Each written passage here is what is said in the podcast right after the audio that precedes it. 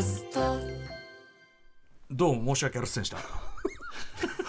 謝罪。謝罪かな。謝罪から謝罪しかないですね。何を謝ったまあまあまあ今日は10月12日ですよね、うん。えーアフターシックスジャンクション2のまあ2週目が終わりましてお疲れ様です。えー木曜日終了してのですね放課後ポッドキャストなんですけどもあーすいません先ほどから喋ってる私ライムスター歌丸と申します。じゃあ一応今スタジオに誰いるのかっていうのをはいやっぱね順繰りにやっていかなきゃいけません。じゃあ行きましょうかディレクターとプロデューサーやってます。簑和田です。今の間は何ですか？いやなんて言えばいいのかなと思って。ああちょっとなんか面白いこと言おうとしたってことですか？いやいや自分の立場って何なんだろうって言いましたけどああ アイデンアイデンティティ足元ディレクターアイデンティティを問い直して。ディレクターだけど今曜日やってないんだよなとか。プロデューサーでいいでしょ。ピーって紹介してんだから。ピあんまりピーっていうさなんかさこの間からピーの話するとあんまピンときてなんていうの？あんまり自分を 自己認識としてピーってあんまないみたいな。いやなんか名乗名乗るもんちょっじゃないですよ。と重はゆいっていうかその恥ずかしいみたいな。の。あそうなんだこんな俺みたいなもんがみたいなことがあるんですかそんな女難かってるとは知らなかったねえ恥ずかしいですよ。みんなが預かってるんですよみんなのプロデューサーとして。みんな。恥ずかしいですよ恥ずかしいっておかしくない。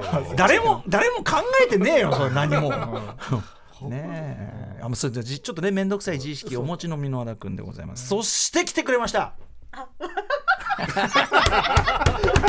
なんで？これ待ってたよみんな。なんで待っててそうだね放送上に載せられないからね。ほらほら自己紹介自己紹介。なんでだよ。笑い袋の。中です。笑い袋の笑い袋のいやそんな失礼な。ディレクターねはいえー番組木曜ディレクターになったということで、なので今日はねいらっしゃってあの先週はお休みいただいてということで。すもんね、いやいいんですいいんです。全然全然全然。ということで保坂さんでございます、あの保坂さんの このね笑い声というのはやっぱり聞かないとアトロクという感じしない人多いと思うんですよ。うん。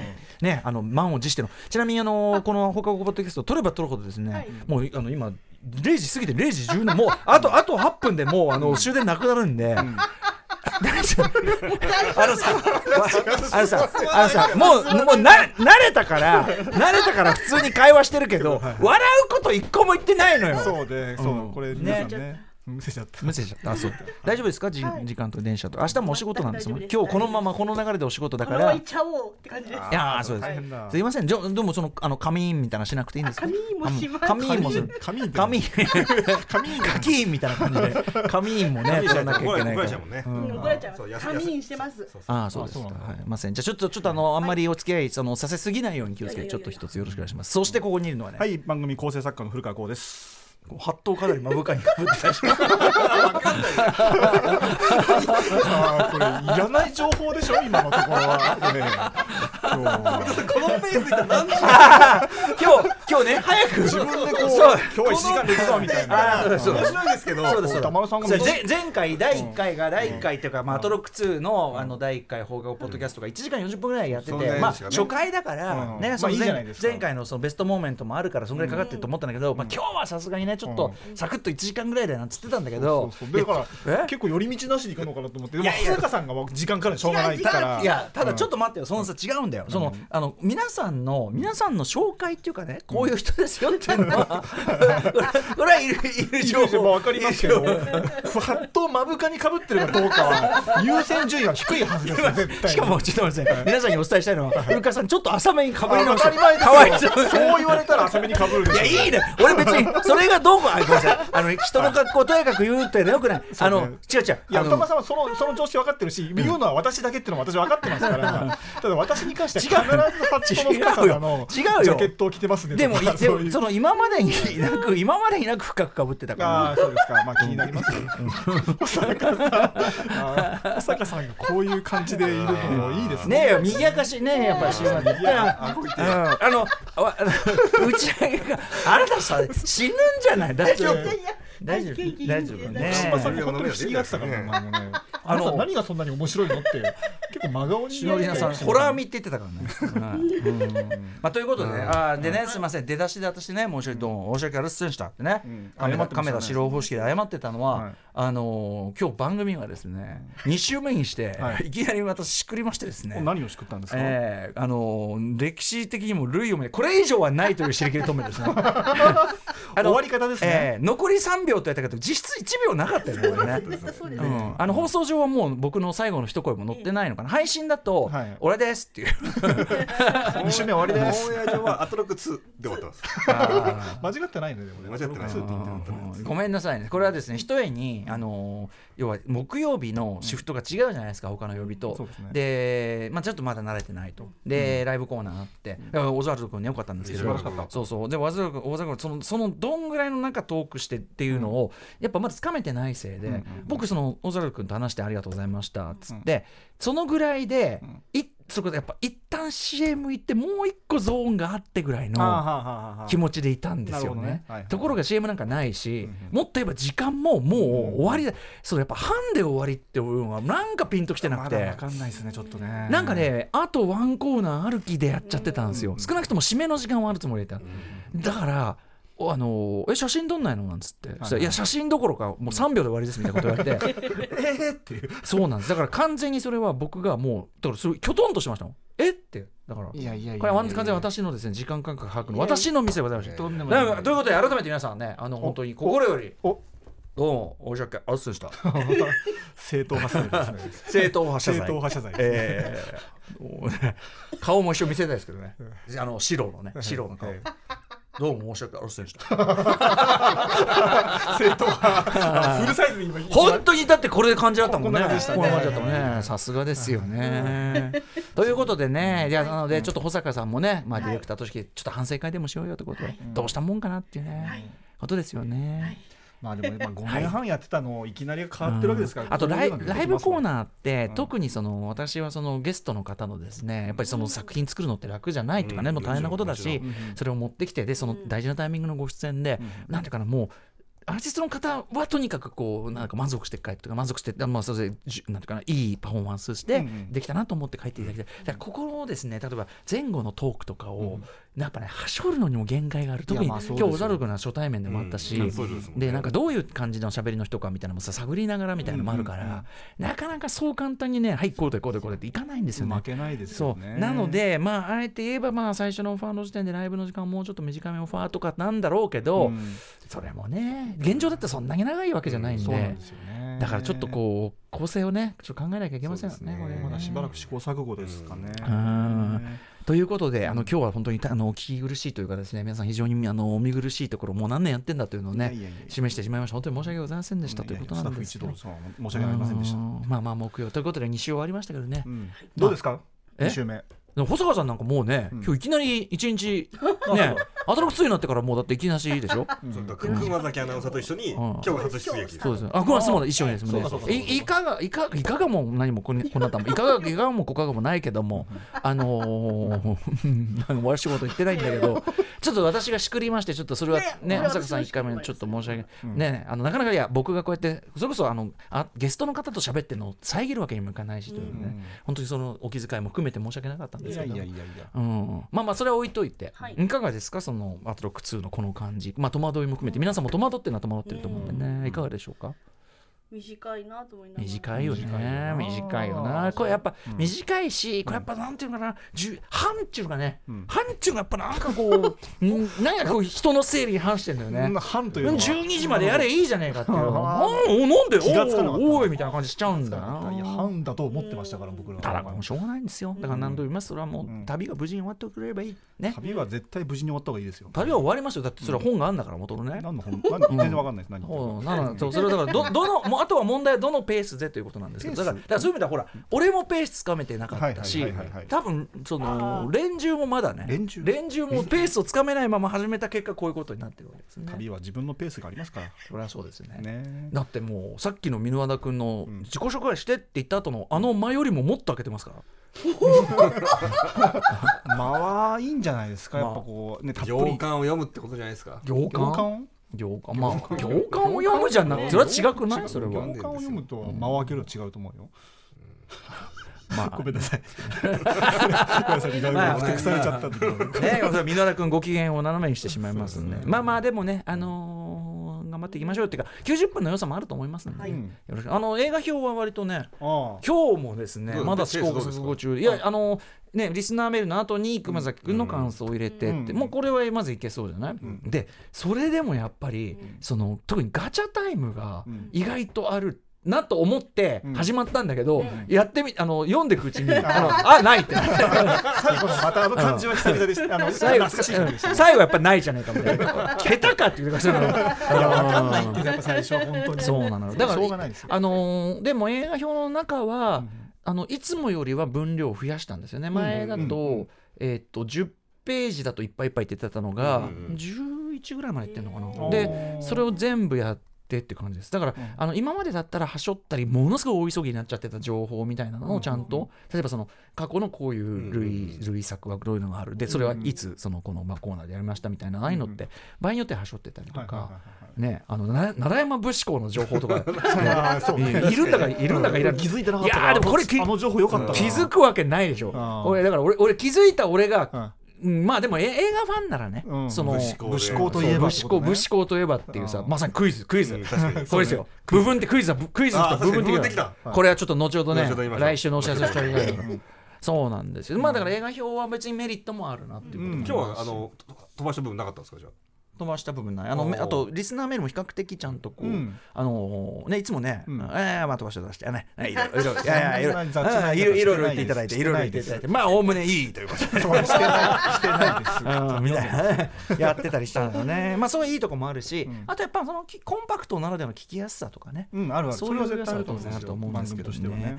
でですねじゃあちょっとまずはあの番組に対するちょっと今日はですねメインは、えっと水曜日水曜日？あ何曜日？火曜日？火曜日です火曜ああもう分かんないです火曜日にやった、うん。シマオン月刊シマオンワーの、はい。初めましてシマオンワー2にはい。お寄せいただいた初めましてメールが、はい。まあ全くと言っていいほど読めてない。リスナーさんの要は自己紹介そうですそうです、しかもこれがまあぶっちゃけ番組ずっとやってた身としてはめちゃくちゃ面白くて、あ面白いですね。はい、なのでこれをはちょっと後で取っときたい。これをメインコンテンツで取っときたいんです、うん。でちょっとその前にですね、うん。えーちょっと番組宛ての普通歌と言いましょう、はい。はいまず今日の放送中に来た10月12日放送中に来たメールをご紹介した、これいいですよ、うんラジオネームちゃんじゃさんです。こんばんはと、えー私は秋月ゼミ卒業生なこれあの要するに私がハント映画ハント賞の中で、うんえー、と明治学院のね、うん。えー、と名誉教授ですか、あうん。えー秋月のぞみ教授の、えー書いていらっしゃる文章、まあ、あとブログっていうのを大変本当に勉強になって、今日いっぱい名前出されてはいましたもんね。これであの、まあ、やっぱりやっぱ韓国現代史非常に学んでいる。だから韓国映画見て調べるほどに韓国現代史めちゃくちゃ詳しくなっちゃうなんて話、えーその秋月ゼミ卒業生なので前に先生、えーお名前前に先生のお名前が出てからこれえっ、となんだっけえっ、とキングメーカーというねキングメーカー出てから嬉しくてニヤニヤしてしまいます、今回は前回以上にお名前が出てニヤニヤが止まりません、うんうんうんえー近現代韓国政治が専門でいらっしゃいますが、韓国の生活や文化にも精通していらしてゼミの時はいろいろな話を伺っていました。そして飲み会に誘わないと拗ねてしまう可愛いメモをお持ちです。卒業してから早20年。ブログも拝見していなかったので思わぬところで先生の活動を知れて本当に嬉しく、えー歌丸さんに感謝です。ね。やっぱいる聞いてらっしゃるんですねそうなんですよ。これだだからありがとうございます。ね。あの秋月先生、あのこういうとやっぱとにかくあの韓国近近現代もののパンフには必ずかと言ってるほど解説寄せられてて。あの大変勉強になります。の特にハントはね、なんかそのわかんちょそれが分かってないとっていうようなぼ要素もななくはないのかなというね、ただまああのシンプルなことなんでやっぱりあの要するにあのチョンドファン政権というのがいかに苛烈なね、まあというかそのその軍事軍独裁政権が続いていたはい。時代というのがいかに苛烈な、ねあの弾圧そしてまあなんなら虐殺とか、うん。えーみたいな拷問みたいなのが行われてたかということがさえ分かっていればだからこの体制でいいのかなってみんな一応思ってるっていうね、えーっていうふうなことが抑えていればいいんじゃないでしょうかということでございます。ちゃんじゃさんありがとうございます。はい。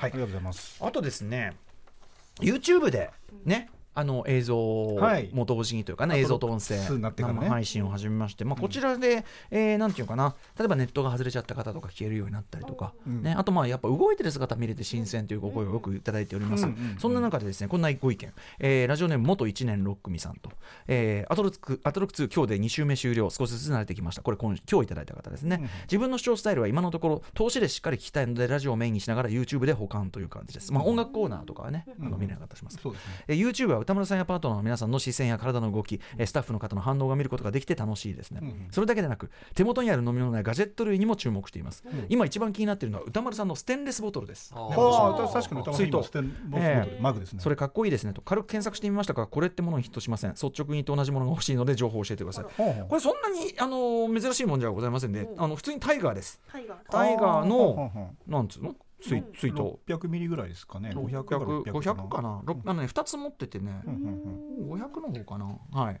えー、ですね普通の蓋でちょろちょろ。確かにでも色とか、あの要は極限までシンプル。うん。アンド、ミニマムなミニあとマムな感じ。これ蓋も蓋のなんていうのかな、こううん。パッキンとかがなくて。あこのパターンで洗いやすいやつだ。そうそう一体型なんで、でうち食洗機使ってるんですけど、あの食洗機でそうなんで500ミリリットルかっていうと食洗機に入るサイズっていうことですね。なるほどなるほど。なのでこれをガオッと入れてやるということで、はい。あこれの350サイズ持ってますね。はい。あーそうです。えね、いろんな色ありますけど僕このちょっとなんていうかな、ガンメタルっていうか、うんうん。はい、これの一番シンプルだし、いいかなっていうんですか？あの注目していただいてありがたい感じでございます、ありがとうございます。という中身は何ですか？これはもう普通にお水でございます。はい、要するにそのあのと僕結構飲むんで水、はいあの途中のだから TBS の中のウォーターサーバーとかそういうのた足せるように、はいはいはいはいあとね、うん。結構この飲み口って、うん。これ僕が飲み方下手なのか結構こぼしあー横からポロポロポロポロ。うん結構こぼしちゃうんですね。うん。だからお茶とか色がついた飲み物だと服についちゃったりすることもあるからまあ別に水も水も美味しいし。水水美味しいし。水美味しいし水いいかなと思って水にしてますね。あとですね YouTube の のその生配信とはい。その音声というので、うん。まあ音楽もならなかったりするんでこうラジコとね、うん。併用してという方。結構多いみたいですねそんな方のこうなんていうかライフハックですね。えー、ワンパクマルさん、えーっと歌丸さんこんばんは頭古時代からのリスナーです。ありがとうございます。アトロック2になり YouTube 配信がスタートしたことがすごく大きな変化に感じています。これまで写真でしか見られなかったスタジオの様子が絵で見られるようになったことが大変嬉しく感じます。まあこれでもあの絵がついてると、ん見ちゃって見ちゃって聞かないみたいな。あ。そう頭に話が意外と入ってこないっていう意見もありますよねこれね。面白いもんで。えー音声はラジコプレミアム映像は YouTube というミックス体制で視聴するにあたり、えー絵と音のタイミングを合わせることにもだいぶ慣れてきました、そのタイムラグを合わせる個人的な方法をご紹介したいと思います。まず22時になり番組スタート、うん。ラジコが YouTube よりも遅れて流れるためまずは YouTube が開始するのを確認します、オープニングの会話を経て番組のスタートの合図アフター6ジャンクション2まで行ったところで YouTube をストップ、うん。ここからラジコに切り替えます、うん。数分前の会話からまだ番組スタートの流れなのでまたアフター6ジャンクションときて2のタイミングで YouTube を再開。これでバッチリ絵と音が合うなるほどなるほど。あ同期してる同期させるってことなお微妙にタイミングがずれた場合も修正ができます、YouTube の再生速度の調整機能で1.25絵を早める25%、うん0.75絵を遅らせるマイナス25%というさながらターンテーブルのピッチフェーダーを扱うように調整することでバシッと絵と音があった時はかなり気持ちがいいです。参考にまでということで。ピッチコンだこれでもさ、うん。あのー本当はね、うん。だからあの番組頭でこう、要するにカチンコ的にこう、パンねよく映像スタッはいはい。フうん。やってますけど、やりゃいいんだけど、うん。ただこれね皆さん YouTube 愛用いただいてる方に、うん。まああのー別に水を差すつもりはないんだけど、うん。あのーやっぱりさラジオ聞いてる人にとってさ、YouTube 側のためにやる何かって関係ないじゃん。うんまあそうです。つまり、つまりあくまで YouTube は補助的なものであって、やっぱりこの番組は TBS 第6スタジオからね、一応電波に乗せてうん。やっている、えー天下の TBS ラジオですから、ラジオプログラムですそうなんです。だからやっぱり、あんまりその YouTube があること前提の何かみたいのをそんなに入れない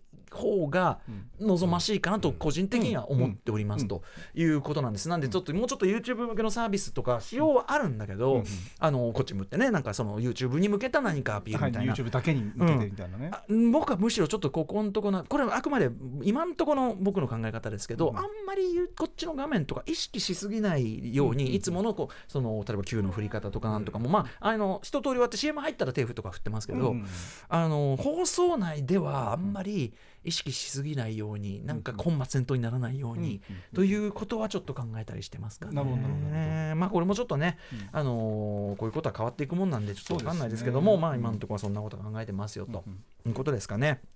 あとはですね結構あの日々いただいてる中で読み切れないのはねやっぱあれ言ったこれ言ったメールね。はい、これうんは特に宇垣さんの日に狙ってよく来る傾向があるんですね。やっぱりね。ぱりね。ちょっと軽くいきますね、ラジオネームゲソさん、10月7日より7日より大宮より周辺地域で開催されている埼玉国際芸術祭2023に行ってきましたと、はい。で今回のアートディレクターは現代アートチーム目の方々ということで、はいはいはいはい。でこれ行ってこられたと、で始まったばかりなので詳細は語れませんが、というかとても言語化するのが難しい展示ではありますが、これ目です、相変わらずね。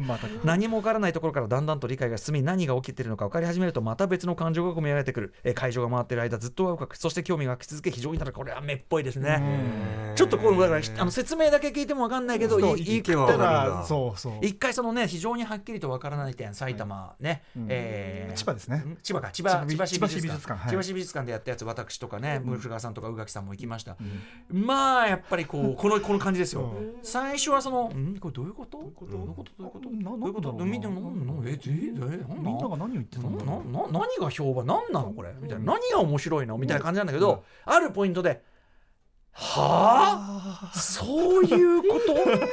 あれは本当に得難いな。怖っ。あれは本当に言ってよかった。ちなみに私はその帰り道お腹が痛くなりそのまま大腸系線で入院です、病院送り。病院送り。最 最高のエピソード。私もですねこのあの埼玉国際芸術祭これはといつまでやってんだっけな？11 10結構ね短いんだよねうん。確か。行ってこようと思ってます会期期間中に、うん、あとはですねラジオネーム TKS さん、えー歌野さんにどうしても行ってもらいたい展覧会があり初めてメールしました。すいませんこのねあのポッドキャスト読みになっちゃって、ん。えーそれは名古屋市美術館でやっている福田ミラン展です。そりゃあ行きたいよ。私は初めて福田さんの展覧会へ行ったのですが本当に度肝を抜かれました、えー、奇奇烈な発想もそれに説得力を与える絵画力もとにかくめちゃくちゃハイレベルなトンチモンドが繰り広げられていると言いますか。最後まで見るものを圧倒し続けてきて順路を何度も戻ってしまったほど興奮しっぱなしでした。でしょうねでしょうね。私の大ファンです、えー真面目に見ているつもりが口元がにやりとしてしまったりぐっと泣きそうになってしまったりこれは何だと考え込んでしまったりと一枚一枚全ての絵がすごすぎて脳汁出まくり最高の時間が過ごせましたし過ごせること間違いなし。私の住む僻地からの移動に比べれば東京名古屋の移動など光の速さだと思うのでぜひぜひに行ってもらいたいたく、えー関係者でもないのにメールしてしまいました。行って後悔なしおすすめです。ちなみにですねくしくも私あさって名古屋にあそうだあ本当だ。行くんですがライブで、はいはいはい。これちょっと TKS さんに申し訳ないですけど、その名古屋に行ってるけど、やっぱその名古屋となると日帰りですし、まあそのそっか。そりゃそうですよ名古屋名古屋なその今ねもうあのかなりなところまで日帰りさせられますんでね、うん金沢だって日帰りですから、うん、だからあの名古屋だからで着いてリハしてなんとかで結構ねそんなに時間ないもん。で今回ねあのライムスターツアーあの久々にまたあのギタリストシンガーソングライターレイちゃんのうパターンで。久々なんでやっぱりね多分リハも念入りにやんなきゃいけませんのでね。あのーちょっとねそのだからあさってにがしちゃいけない。だからあえて言えばこの方おっしゃる通り、まあ、そのために行けばいい。確かにね。確かに当日行って見て帰ってきてそれでもまだ間に合う時間帯アトロック2ではある、まあ確かにそうですね。そうですね。確かにね。まあそういうこともトライしてみようかなということも確かにあります。福田ミラン、いいでしょうね。福田ミランさん、確か、あれですよね、この名古屋店のやつも、どこもそうなんだけど、あの展覧会出すたびに、その美術館の常設、なんか常設か、もともと持っている収蔵品を元にしたが新作を作ったりするんですよね。うんだからそのそこでしか味わえない、うんそのも元のやつと比べてああそういうことかみたいなのが楽しめたりする、ね。あの日本の中のモネですよね。私この間福田ミランさんの最新作見たのはね、あれも行きました。があれもすごかったですけど。とにかく今一番キレッキレやばい福田ミランっていうね、うん今っていうかまあここのとこずっとというかね、私もあのこの番組通じてそれこそあの浦あの浦島萌さんとかにねいろいろ教わる中で、やっぱ福田ミランはやばいっていうのは、うんこの番組通じて知ったことですね。確か10ベスト10で今年の注目美美術展で3位がこの埼玉、うん。えー国際芸術祭で1位が福田ミラン展だったんですよね。そうですよね。はい。ちなみに情報だけ言っておくと埼玉国際芸術祭は、えー12月10日まで、あ、もうちょっとやってる。はい。で福田ミラン展は、えー名古屋市美術館で11月19日までだそうです。これはあと一ヶ月。かね。だあると思ってるとでもね。美術館とか弾丸で弾丸で行くのか行かないのかというあたり、まあ美術館周り他にもいろいろいただいてるんですけどね。すいませんね。ちょっと全部は読み切れないということですいませ申し訳んもうちょっと落ち着いてきたら読めるようになるとど思いうます。も申し訳ありませんでした。あ今日今日出ますねいっぱい出ますね今日ありがとうございます。ね、素人スタイルでございます。素人とい。えば佐野史郎さんも本当に良かったいやー素晴らしかったですね。うん。まあそうだ。このねあの放課後ポッドキャストはフューチャーパスト的な機能もね果たしているんで、一応振り返り的なことをしておきますとね、えー今週は10月9日、えー、宇垣美里さんのね会話ですね、アトロクブッククラブ門脇麦さんがあったわけなんですね。これね。あの人最高だったな。門脇さんはあの後ね、あのあの後というか、まあ、収録自体はその、ね前になりますけども、 Amazon Audible でも聞ける、えーアトロクブッククラブの方でももう最高、なんか役柄番組でさこう割とこう私ほらうちにこもるん。うちに役がねあの得意だなんて言ってましたけど役柄とまた全然違うお人柄っていうかもうチャキチャキバキバキ喋りまくるっていうかね。うん。感じだしまあ絶妙なボンクラみもありつつ。そうそうそうう。ん、あのちょいちょいさ、あ私それやってましたみたいな。あそれ読んでましたみたいな、まあ、いいですよね。っていう時の目が飛び出る感じとかすごい良かったですね。いやでも門脇さんすごくなんていうかあのこの番組向きのん。お方というふうに勝手にね、あの僭越ながら言わせていただいておりますが。見たいですねまた来てほしいですねうんありがとうございます。門脇麦さんやったりとか、えーそしてその火曜日もね曜日感覚はもう分かんないけど火曜日日比さんの日はですね、あ臼井水戸さんとねその、うん。島尾さんとこれは初めまして島尾初めまして派閥これちょっとの後ほど紹介しますんでたっぷり紹介しますんで、そして翌日これですよ。さっきは亀田史郎から佐野史郎まで、ね。えー。全国の白白たちが。えー。佐々木史郎から。佐々木史郎から亀田史郎そして佐野史郎。白サミットがえー感じでございます。佐野史郎さんはい。お越しいただきまして。あのーそうなんですよあのすごく僕は楽しかったんですよね。いややっぱそのさ佐野さんのお話、まあ主にそのクトゥルーものであるとか、そのウルトラマンブレイザー推しであるとか、あとはそのやっぱりキャリア初期からね順繰りにこう伺ってきたこともいっぱいあったんで、夢見るように眠りたいとか冬彦さんのキャラクター作りであるとかみたいな、あのギュギュッとした中にお話を伺えて、あのーでそうなんですよ。あのねあえてなんですね。ちょっとね私その特集の中で、まあ、反省ポイントでもありながら半分あえてなのは、あの例えばクトゥルーってなんだとか、HP ラブクラフトってなんだって説明を特集の中でうん。してないんです、ん。今回は、うん。あのブレイザーの説明だけは軽くしましたけど、あのそれはですねちょっとそこでこのリズムを崩したくないっていう、あの判断をしたからなんです。なのでちょっと説明を入れなかったことは大変不親切で申し訳なかったですけど、まあこの番組では特集アフタークサジュは特集もすでにしてますし、何度もクトゥルーの話はしてますし、まあ言っちゃえば何だろうと思ったら別にググれば出てきますんで、えークトゥルー神話ね、HP ラブクラフト。というところで私のその瞬時の判断というかそのなんかこう話しながらの判断でちょっとそこは略させていただきましたという、説明を加えていくとこれいくらでも加わっちゃう話だったんです。それあもそうですね。例えばその夢に眠りたい林海蔵監督のデビュー作でうんぬんかんぬん。でちょっとそれによってやっぱ佐野さんのあのトークのグルーブ、うん。これをちょっとこう情報性よりグルーブ感、うん。やっぱりそのラジオで伝わるものいろんなものありますけども、ここは情報性より佐野さんのこの話のこの熱とグルーブを優先すべきというふうに判断いたしまして、あえてのちょっとそこは、うん。あのオミットと。うん。させていただいた次第でございましてちょっとこう不親切だなと感じられた方いたらですねここは、あのこの場を借りましておどうも申し訳ありませんでした。フルサイズ。はい大して悪いと思っていない。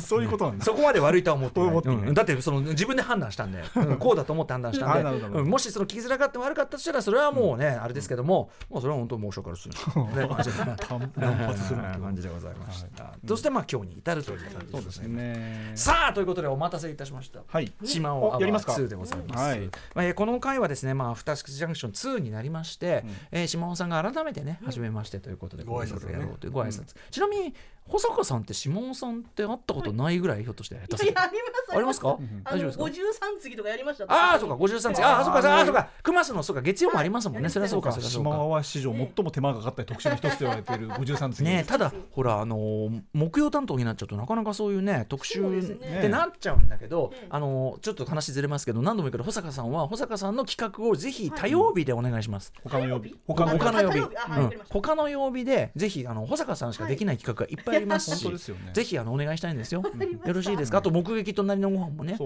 る出る側としてもあなたもたいやもたれてるから 目撃もたまにそうですねえーちょっと一応ポーズやりますか？寂しいんでね。言いましょうか？せーの。目撃隣のご飯。はい、覚えてるこう覚えてる。ねえっとこの双眼鏡を作ってぐるっと回してご飯食べますまだ YouTube の前でやってないですもんね。いやいいですよ。やんないと。YouTube の前でやんないと振り付けわかんないからさ、これね。うん。さあということでですね、あのリスナーの方からいろいろいただいてて、これがですね、ちょっと先に言っときます。全部はもう無理です。すごい量あるんですよ。分厚いもんな全部全部読み上げていくと多分4時間ぐらいかかります。はい。うん迎える、そんぐらいいただいちゃってるんで抜粋はしましたが、はい。それでもって感じなんですね。まあまあ読みましょう。でちょっと一つ基準としてですね、あのまず一つの基準ですけど意外とあのメールを結構いただいてるいわゆる常連に近い方、あ番組の中で。あの名前呼べばああの人かって皆さんも分かるような方々からいただいたメールがこれがですね、はい。なんていうんですかね番組ずっと続けて、まあ、我々やってる側聞いてる側も多分そうだと思うんですけど、これが面白い。なんでかというとえその人ってそういう あー確かに。どんな方？確かに確かに。そう。普通のそこだ出てこないもんねそのパーソナリティえその人ってそんなところに住んでんの？みたいな。一つはっきりしてるのは皆さん結構いろんなところから聞いていただいてる。まあ、基本的には TBS ラジオね関東ローカルという感じですけども、うんまあ、いろんな形でですねあの本当に全国津々浦々からいただいておりますんでご紹介しましょう、えーもう名前聞きはピンとくる人ね、うん。えーラジオネームモルトさんです。ああさんになはじめまして。島は2に参加させてください。私横浜市緑区在住のモルトと申します。現在注文家具製作の職人を35年ほどしているビール好きのおじさんです。注文家具製作。そうなんだ。職人さんなのうん、が二十歳の頃は電車屋さんでした。走らせる方ではなく作る方ですこの方やっぱそういうこう職ね人なんですね。電車を作る。新幹線をはじめ銀座線や半蔵門線田園都市線京急線さらに大阪の阪海電車やシンガポールの地下鉄などを溶接して作ってましたよ。ここの話をすると珍しがられますね。うん。珍しい。珍しい。アトロック2でもよろしくお願いします。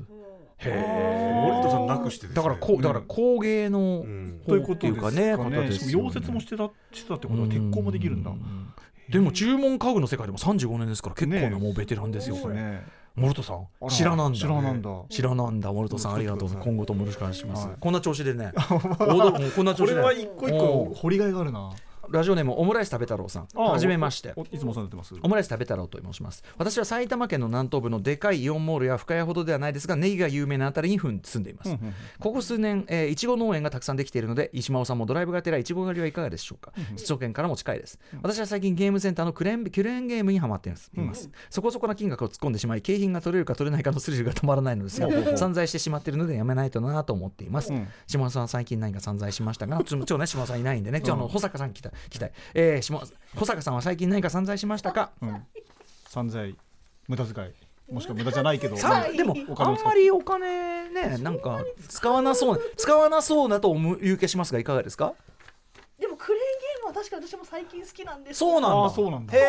最近しかも。ここ半半年ではないですね。もうまあ3か月4か月ぐらい。えいー、じゃあ最近だわ。なんで？何？なんで？やなんかちょっと友達と上野のあの辺あの名奥にいっぱいあるんで、え誘われて行ってみたら、ん。確かに楽しいと思い始めて、まあまあ。確かにクレーンゲームっていうのはね、えあのゲーセン戦記でもさ、うん。やりましたけどやっぱ今に至るまで生き残ってる。しかもちゃんとブラッシュアップされてるというね。そうですうね、ん、やっぱ久しぶりにやると、ああなるほどという面白みがある。でなんか攻略法とかちょっと YouTube で見ちゃったりして、うん。こうこうやれば落とせるんだとかあこう思いながら。ー。まあメソッドあるもんね、と取れる方ですか？じゃあ今は今頑張って取るようになりました。あー。ただあまり物をちょっと残すとあれなんで、うん。あのフィギュアとかじゃなくて、うん。あのお菓子系のやつを多いですね今ね。尋常じゃない量のチョコレートとかがね山積みになってるでもつまりそれってさそのなんていうかな昔であればね、そのそこの中にしか入ってない何かが欲しいだけど、お菓子なんか別に買いゃいいんだから。だから、やっぱその今もう経験とか、うんそれじゃない。だからやっぱその取れたが嬉しいんだそうですね。ああいいですねということでじゃあマリア観音さんです。このマリア観音さんもねはじめましてラジオネームマリア観音と申します。大阪に住んでいます。アトロックスアトロックスは夜遅くてリアルタイムで聞けないのでタイムフリーで次の日の朝聞いています。好きな食べ物はメンマ。好きな色は赤です好きなでもメンメンマ。っつった今好きな食べ物はメンマ。でもメンマはいいじゃない？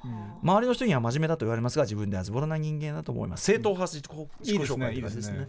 メンマはぼメンマ。は僕は子供の時にうん。こうやってなんかね食べて初めて食べた初めてか意識した時うん。お母さんこれ何？そのシリーズ？メンマよ。メンマか。うまい。うまいもの名だ前も可愛いしな。うん。お母さんお母さんメンマ買って。子供は変なもの好うちのきね娘もメンマ大好きなんいやですよね。子供は変なものとかメンマはさ子供好きな要素。まあちょい甘いしさ。うん。もまあなんていうかな。甘い。あそっかうん。甘いか。甘みあるでしょ。甘み歯ごたえもあるしうん。ね。しだからラーメン屋行ったら絶対トッピングメンマ頼むんですようちの娘。俺いまだにやっぱそのメンマ好きはバイブスとしてありますよ。うんだからあのララー油ラー油メンマみたいなのもあるし。はいはいあれいいねあと僕がそのなんですかねまだそんなにものになってなくて実家暮らしいい年こいての時にあの夜中にほらえっと中一人で中華料理屋行ってんビールと餃子とで本当にい今考えられないけどスポーツ新聞読んで スポーツ新聞す隅から隅まで読んで読んで。っていう時おつまみおつまみメンマ。もう今でも今口に思い出して マジで超最高みたいな。ででひとしきり酩酊した状状態で、ええ。ー、と近所の公園と隣接 じあのなんか神社が隣接した公園行ってはあ。ゴーンってガランガランガランとか鳴らしてはい。でブランコ乗って落っこちたりとか、ええ ねそうですね、まあ、その頃別然ねあのライターとしてすっかり活躍してるんですけどそんなこともやっていた。えー母に改めて聞いたらあああのブラブラしていた時。そう見えるブラブラしていた時。そう思ってたんだやっぱりっていう。そう見える感じですね、えーこちらの方これはですねちょっと保坂さん向けに選んでみました。ほうほう。ラジオネームドブゴールドさんはじめまして。えー私は生まれも育ちも文京区千駄木千駄木小学校出身の歌野さん後輩のラジオネームララジオネームドブゴールドと言います。たぬたぬき山公園を私もよく遊んでいました。通称ねあの正式名称は他にあるんだけどたぬき山公園。はい。小さい頃からずっと TBS ラジオを聞いており玉降る初期からずっと楽しませていただいているの。でじゃあ我々が千駄木の話するのもよく聞いてる。メールは時々お送りする程度ですが、え家業の酒屋を継いだので酒は売るほどたくさん囲まれた中で日々過ごしているちょっと酒屋を継いだ、今までは営業中に店内でアトロクを流していましたが、アトロク2になってから閉店後ゆっくりと晩酌をしながら楽しませていただいておりまありがとうございます。これからも素敵な放送を楽しみにしておりますというとボグオルドさん千駄木来ました。はいさあさあ改めて言いましょう、保坂さんはね保坂あかりさんは、えー文京区千駄木をまあなんていうの根城としてですね。情報収集日々日々ね住民たちのねえ？街角ウォッチャー街角ウォッチャーこれ今、あの目撃のポーズしましたね。しましたね。目撃が好きなんですね。結局それの覗き人のその生活覗き癖が。でも情報収集癖ありますよありねますね。近所のだってね、不倫の情報なんて。だから異常にゴシップの情報がないのに届いてきますから。ねああそうですか。どうですか。千駄木は最近。そうですね。どうかな。いやでもまあ穏やかなね。であの最近ほらなんか最近っていうかここ10年以上で20年ぐらいか。屋根線なんつってね、若い人とかも来るようになってなんて言いますし、たまに行くとやっぱりあのおあのいやいい街だなって心から思うし、おう。ん、僕はやっぱ愛してやまない。あの坂がいいですね坂がね。坂がいいですね。坂っていうかまああの丘っていうか山っていうかね、なんですけどね。道館山って言うんですか。あれね元はねあ元は。ねはいはいはい。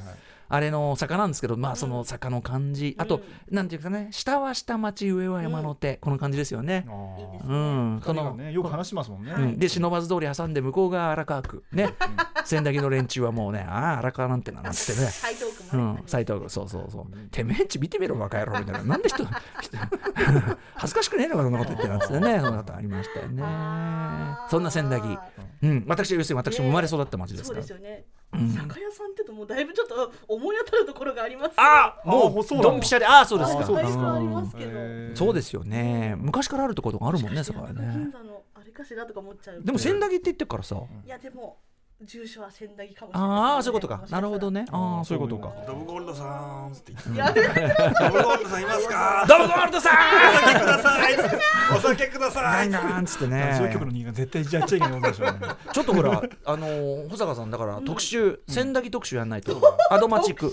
アドマチック。ね。アドマチック。あかりチック。えあかりチック天国。あかりチック。あかりチック天国。あかりチック天国。やりましょうアンダーグラウンド情報ワンでショットでいけるんだったらいいですよ別にワンショットで勝負できるようなとこあるんですか？なほんで笑う笑う笑うどっちだ笑うこと言ってないんだよな。まあちょっと考えておいてくださいね。いきますよ。じゃあ引き続き、はい。えー常連組でございます。無回転観覧車さんです。はい。ありがとうございます。はじめましてラジオネーム無回転観覧車と申します、私の住んでいるのは愛知県田原市。田田原市かな？田原市、えー名も知らぬ東吉島より流れ寄るヤシの実一つ、えー島崎藤村作詞の唱歌ヤシの実の舞台である、えー渥美半島にある農業とサーフィンとトヨタ自動車の工場が有名な町です、えー主な出身の有名人はお笑いコンビオアシズのお二人である三浦靖子さんと大久保佳代子さん。最近では映画えーで俳優としても活躍しているお笑いコンビ般若の、えー、金田聡さん、そして東京ヤクルトスワローズのエースライアン小川こと小川康弘投手などがいらっしゃいます、また下尾さんにはおなじみの町、えー愛知県豊橋市の隣にある町でもあります、えー下尾さんはもちろんレックさんや郷さんには沖手さんそして我々が杉作 J 太郎さんも地元の映画祭の関連イベントでよくお越しになってくださいます。いつかは歌丸さんにもそのイベントから見て豊橋市にそしてできたら我が町田原市田原市にもちょいと足を運んでもらえたらとても嬉しいです。淡い期待を込めてよろしくお願いします。ということでそんなところからねありがとうございます豊橋はねライムスター昔はねクラブあの結構クラブ盛んでというかはい、結構クラブとえレコードカルチャーっていうかな。あ本当？うんやっぱ古い町でカルチャーがある町というかですね、なんで、あのーちょいちょい行ってたんですけど、まあ、ちょっとやっぱねそういうこう呼んでくれる人が途切れちゃうと、ね、あったりしますけどね,、まあなね。うん、なので、はい、いずれはお世話になりたいと思いますよ。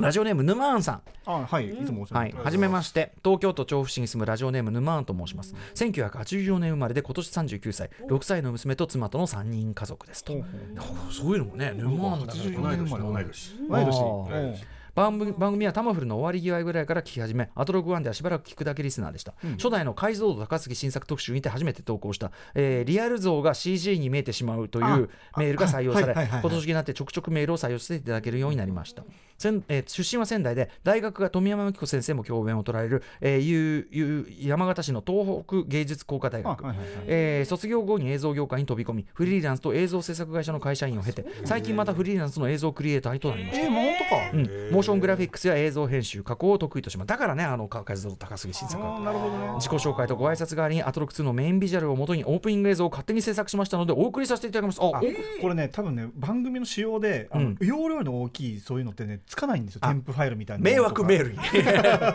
そうなんかね、うん。なんかついた形跡みたいなのあるんだけど開けないみたいなごめん沼さん見れないからなんなかんか別の手段で。そうですね。なんか見たいですでもそれ。うん。まあ別に。YouTube とかにアップしてくんないかな、うん。まあおまああの権利的に。言うとそこはグレーだけど、まあいいんじゃね？うん あとほらあの関係者のみ見られる URL だけ送ってもらったらあ YouTube の確かにそうそうやつとか。で、まあでもまあいいんじゃね、うん、島尾さんの島尾アワーが大好きだったので2での継続がとても楽しいです。これからもいろんな企画を楽しみに待っていますという島尾アワー2へのまあさんそんなお仕事だったねえいいですよ。ほらほうほうほうってなんかね、よく名前聞くからねはい、いきますよ、どんどんね。えーラジオネームお米さんです。うん。えーはじめまして。いつもね、あれお世話になってますけど、はい。お米さん。私は高木の地元、愛知県岡崎市の隣、えー安城市からいつも楽しく拝聴しております。うん。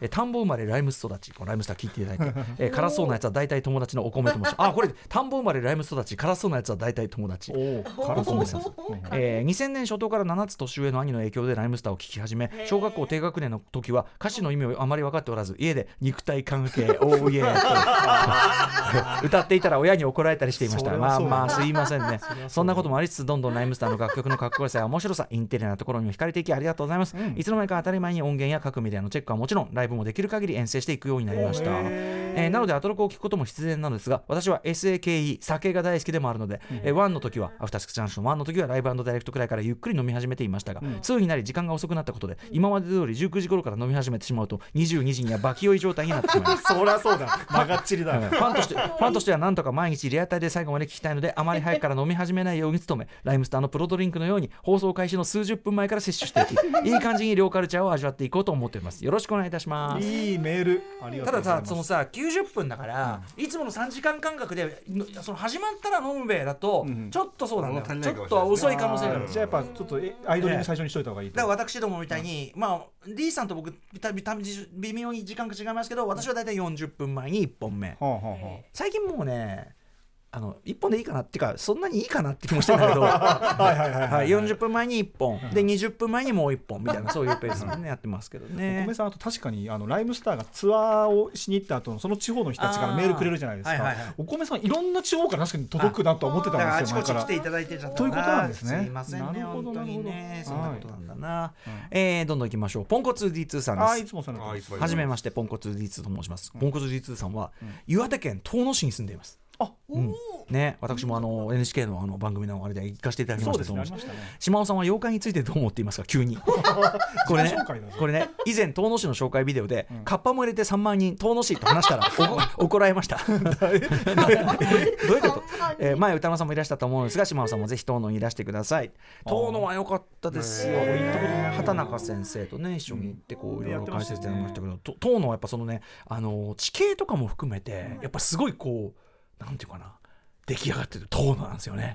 あこっからやっぱそのちょっとちょっとこうあるなっていう感じがしますけど、このさカッパにも入れて3万人遠野市って 語呂がいいだけでね怒られたんですよどういうどういう必どういうシチュエーションで？話聞いてもよくわかんないっていう。ぐらいですけどねえーラジオネーム米粒月夫さんです。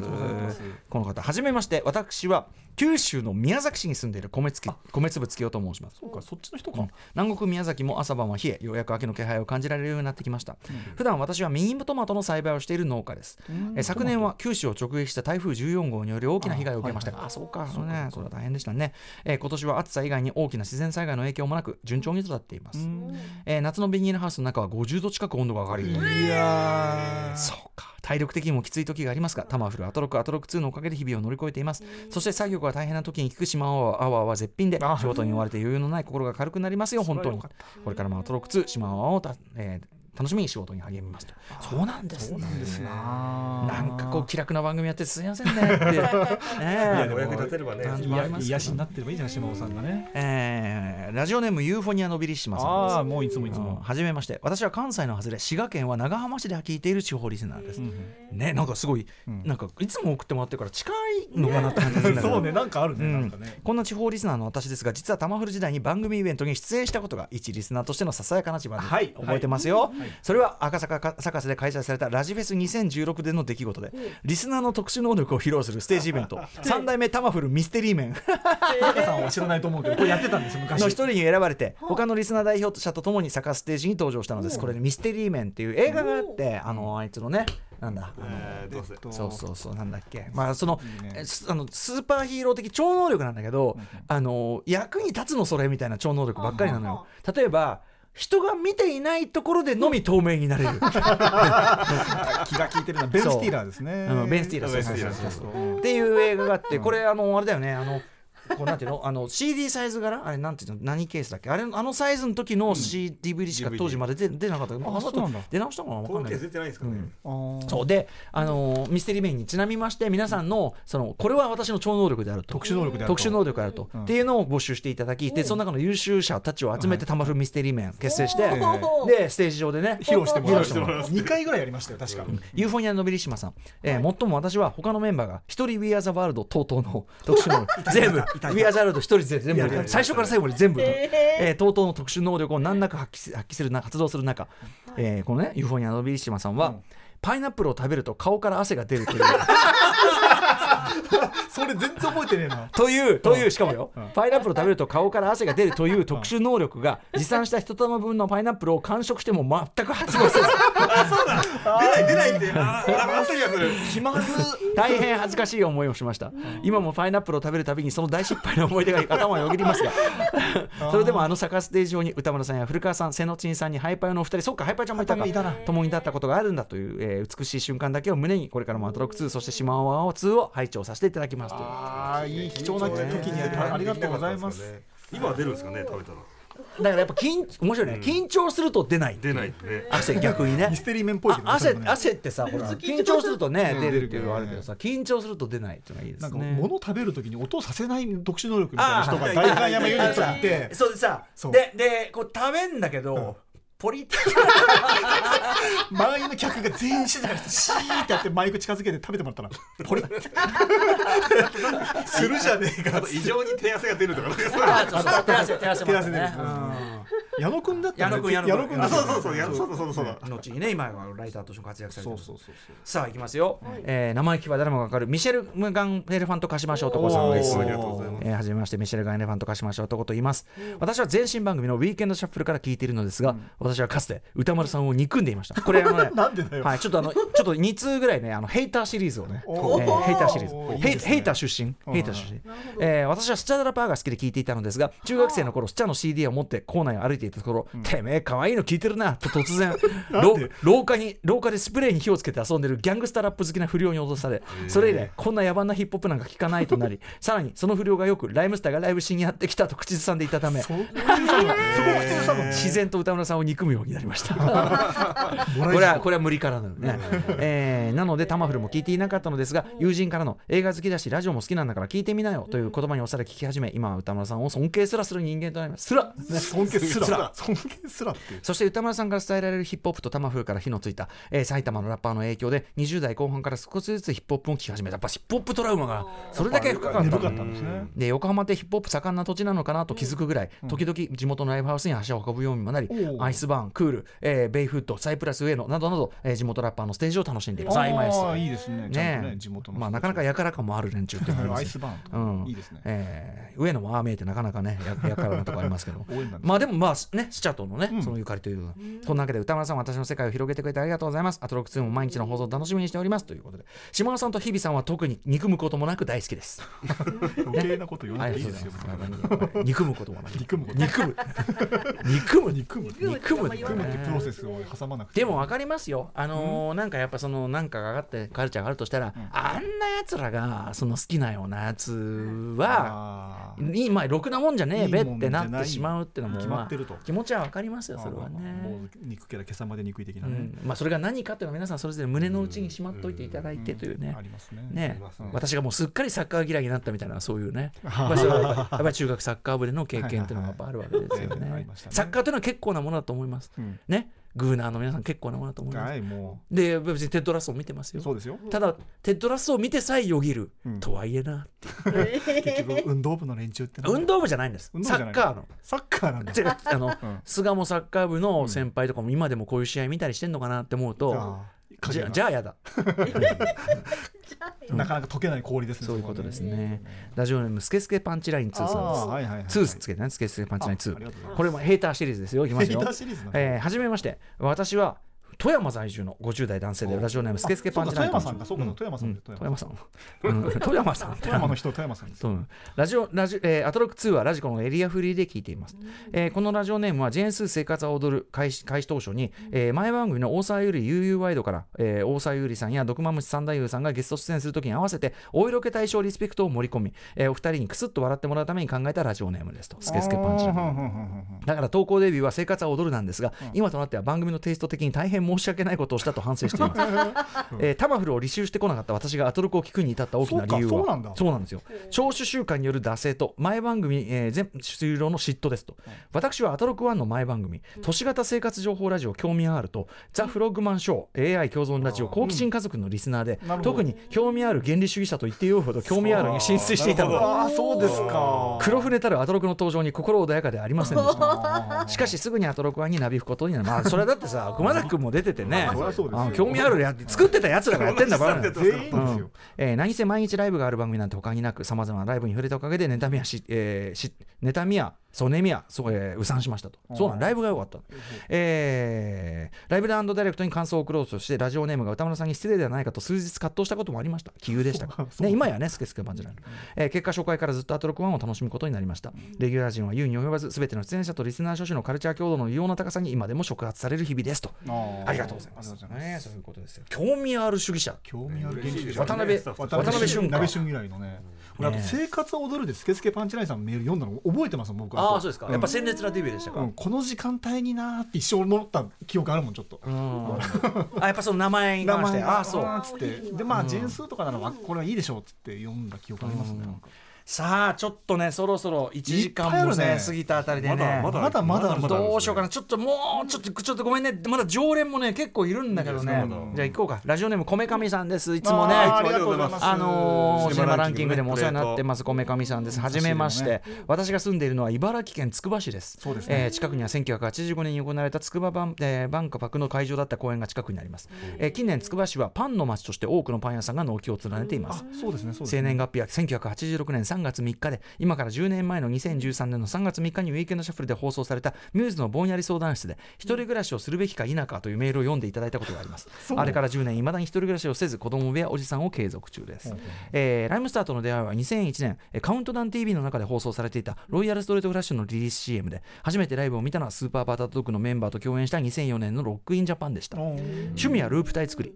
えー作り。とルー。これも歌丸さんが絶賛したドラマ「鈴木先生」を見て、えー主役の長谷川博美さんのループ体姿がかっこよく自作のループ体を作り始めました、えー生涯ベスト映画「メアリーマックス」おーこれあのストップモーションアニメーションのね。ああれか？はい。うん。これはもう名作です、これはメアリーマックス、えーよく読む本はコラム、エッセイ、批評の本、アトロックでやってほしい。イベントは、オリジナルジンの販売や、オリジナルポッドキャストの宣伝など、リスナーたちによるアトロックフリーマーケット、ああリスナーの皆さんが集まってアトロック関連のなんかアトロック関連じゃなくてもいいけどそのジンとか。楽しそうだな。なるほど。ねだからさやっぱさあのトークイベントだからユニットみたいにさなんか複数フロアがあるようなやつで、あここの回行ったらそうライブやってます。トークイベントあり DJ ありフリマありみたいななんかそういうのね、あのアトロクのねローンチイベントまたユニットでやったりしましたけど、うん。まあとにかくひびちゃんもねその酒飲みながらトークイベントやりたいとかいろんな、ね、アイデアが出てますんで、ちょっといいんじゃないでしょうかね、こめかみさんありがとうございます。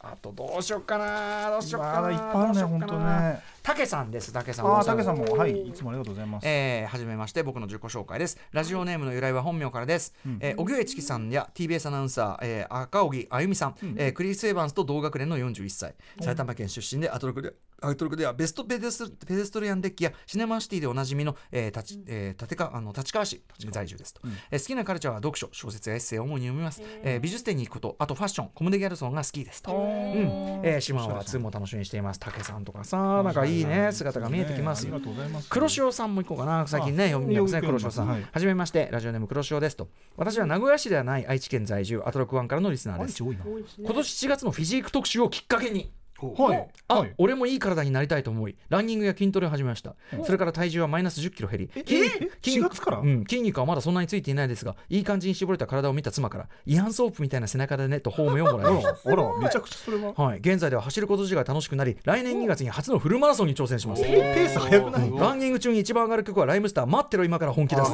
これアスリートがねね好きなねうん、いろんな角度からきっかけや発言を発信してくれるアトロクは大好きです島ワーツも楽しみにしてます。すごくない？フィジーク特集1からの。年弱でフルマラソンっていそんな感じになるの？すごいねな。もともと運動されてたのはい、えー、もうちょっと行こう。ラジオネームポテマキさん、あはじめまして、ラジえー、トロクツとなってからは初メール投稿ですと。ラジオネームポテマキと申します、私は栃木県からラジコとカーラジオを併用しながら拝聴しております、えー車仕事なので一人ぼっちの車内で誰を気に留める必要もなく2つのデバイスを駆使した悠々自適なラジオライフを送っていますと、うん。この聴取スタイルを確立してからメールの投稿もするようになりタマフルからアトロクにかけて何度か採用させていただいたこともありました、多くのリスナーさんと同じように自分も、えー歌村さんの映画表には多大な影響を受けてきました。さまざまな映画に触れていくにつれて見るだけではなく創作活動の方にもだんだんと興味が湧いてきました、自分が今見たいと思っている話を作りたい。そう思いながら数年の月日を経てこの度その衝動を小説という形に残すことができました。拙いながら160ページの分量に思いを込みました。ざっくりしたあらすじを言うとタクシードライバー×真夜中のカーボーイをユリテイストで描いた話となっております。へえ11月11日に東京流通センターで開催される文学フリマにも参加するのでサークルポテト亭でぜひとも検索してください、えー。あらポテマキさん。ーはいはい。すごいですねこれね。ああそうですか。文学フリマか。行ってみようかな今年俺ね。えっ、となんだっけもう一回。ポテト？ポテトテポテト亭さんですって。とか？うん。ポテト亭？ポテトテサークルポテトテとかね、ザジローさん、えーあザジローさん。ザジローさん、シモンファンとして新しい放送を楽しみにしています。ミューズのぼんやり情報部時代に初めてメールが生まれたことを思い出したら、2011年頃だったようで、もう10年以上経っていることに衝撃を受けています。あれから私は漫画家を目指したり、絵本作家を目指したり、それで結局会社を辞めてしまったり、それぞれそんなにうまくいかず、えー毎日ドタバタしていますが、子供もたくさんいて楽しく暮らしています。えーこれからも島は楽しみに来ますとかね。ザジローさんはだってわ早稲田かなんかで建築を教えられてなかったかな、うん。もうね。ねはいはいはい漫画家としてももうすごい好きですよねなんだけど、ちょっといろいろあってみたいなことみたいですね、なんかね。建築家としても有名ですよ、とかさ、カレーに椎茸を入れる家さん。うんはいはいはいはじめまして、アトロク2になって初投稿、ラジオネームカレーに椎茸を入れる家と申します。大阪府在住40代男独身男性、両親と同居です。え量販店の店舗設備の設置が主な仕事です。へえそうですね。量販店の店舗設備の設置、えー、2年2、3年前に島尾さんの中継ロケに影響を受けて、Spotify プレゼンツラジオできるかなに映画ブラックロインレインのロケ地、えー阪急両百貨店梅田本店前をレポートした音声を投稿したことがあります。はいえー学生時代からさまざまなサブカルやネットネットカルチャーの上積みを吸ってきてきましたがと、はい。えーこれに関しては熱を持って詳しく語れるというカルチャーがないことに最近気づき悩んでます。あそんなのはいいですよ、そんなね。だってまあ、でもそうやってブラックレインね、ロケなんかやっていただいてる。そうなんですからね。あいろんな仕事がまたあるもんだな、とかね他にもあるんだけどもうちょっと、あれですかね。ちょっとキリもないんで、こんぐらいにしときますかねちょっとね、まあちょっとね折を見てまたやりましょうね、ええそんなこんなでこれはとてもじゃないけど放送内に入るわけはなかったとはい。いねい、やありがとうございます、うん、ことなんですよ。皆さん本当にありがとう。あの、えっとうございます、皆さん目を通しておりますんでね、あの本当に皆さんおお送りいただいた皆さんありがとうございました。ありがとうございます。ありがとうございましたね。ということですよ。うん。ささあ、さあ。さあ、いや、さあっていうか終われってことなんだけど、あうん。あのーあれですよね。ちょっとアトロック2的には、うん。来週がね、来週はその世の中的にはね、あラジオ局っていうのはスペシャルウィーク、うん。まあ、その聴取率調査週間というね、うん。ことでございまして、えーまあ、各局その聴取率というのはやっぱりね、まあ、取れてる手をねこれ取りたいことですから、うん。これはいろんな豪華ゲストを呼んできたり、うん。まあ、いろんなこう 金品をば金品をばらまいてはですね、まあ、数字数字取りにですね、まあまあ、こう救急としているわけなんですね。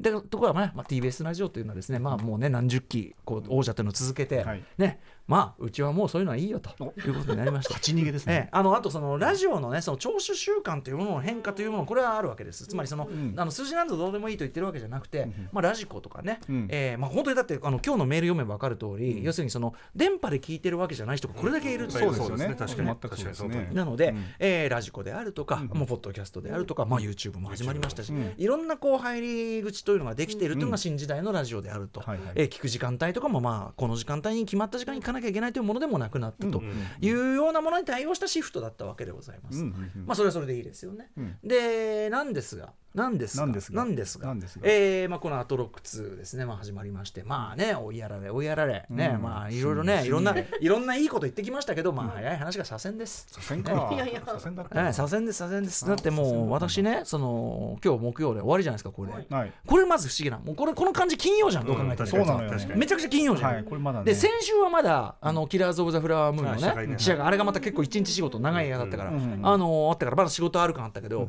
明日はもうバラランだけなんで、ね、バラランだけだバラランだけなんですよ。あ、これまたなんかはいね。つまりですよ、はい。まあ、すごいぼ今僕が味わってるのは先週からちょいちょい言ってますけど 無職感です。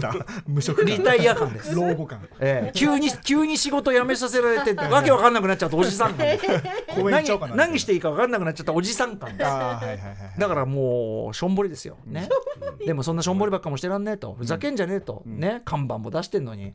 看板の前にアジア大会のテント かぶせられて、はい。ええ。なくなったと思ったらいきなり雨降ってましたからね。雨降ってるし、看板今んとこねドーンって出てまあでも出てる期間じゃないですか。いまだに入るときに誰ですかって言われますそれは警備員さんね。まあお仕事ですからえ？もう向こそうだけど、あのああどうもでそのちゃんと僕のこと分かって通してくださる方もいるけども、そう目の前に看板があってもこれですから、いやいや。これが現実ですよ。現実。まあまあまあまあまあ。それはすみませんね、あいみょんじゃなくてすみませんね。